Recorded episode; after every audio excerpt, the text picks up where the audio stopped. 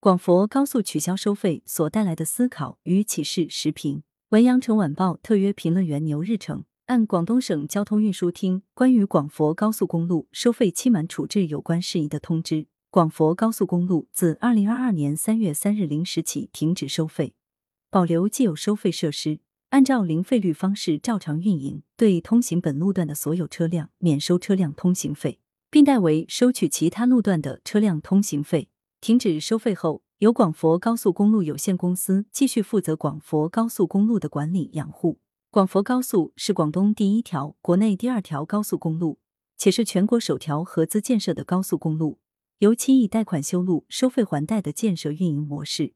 开创了全国以桥养桥、以路养路的先河，为全国高速公路经营管理提供了宝贵的经验。至二零二零年底，广东高速公路总里程突破一万公里，成为全国首个高速公路里程破万的省份，总里程数连续七年位居全国第一。广佛高速扮演高速公路融资运营改革急先锋的角色，功不可没。历经三十三年收费期满后，兑现停止收费的契约，广佛高速可以视为功成身退。广佛高速停止收费之所以受到较大关注，还在于其对广佛同城做出了不同寻常的贡献。从最初打通广州西大门的大动脉，使广佛两地行车时间从二三个小时缩短为半小时左右。彻底改变了广佛两地只能走珠江桥的塞车苦状，带动沿线城镇农村飞跃式发展。到历经两次扩建，将双向四车道扩为双向八车道，使广佛两地行车时间再缩短至十五分钟，带动广佛交通进入更快捷、更便利的时代。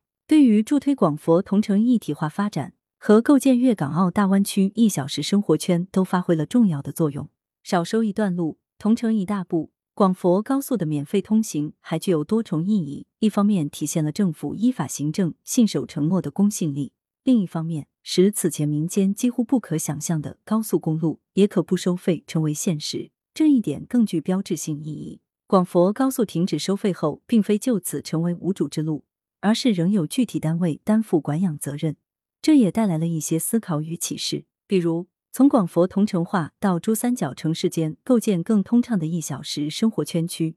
区域内其余高速公路、城市快速路有无可以提前免费通行的可能？假设这些路均在批准收费期内，且被认为暂不具备停止收费的条件，是否存在进一步降低收费标准的可能？由此也让人不免想及环绕广州城区的华南快速干线。多年来，华南快速实行收费及收费标准偏高，备受诟病。且因收费而致众多车辆避行，在一定程度上降低了其对于缓解城区中心区交通压力应起的作用。过去，在举办亚运会以及天河区多条主干道挖掘至交通大面积拥堵期间，广州曾对华南快速实行短期免费通行，证实了其对化解中心城区拥堵效果极其明显。此前，广元快速、星光快速等被认为免费难度极大的城市快速路，均应市民诉求而取消收费。深圳也有政府回购高速公路免费通行的做法。如今又添广佛高速停止收费且有办法维持正常管养的案例，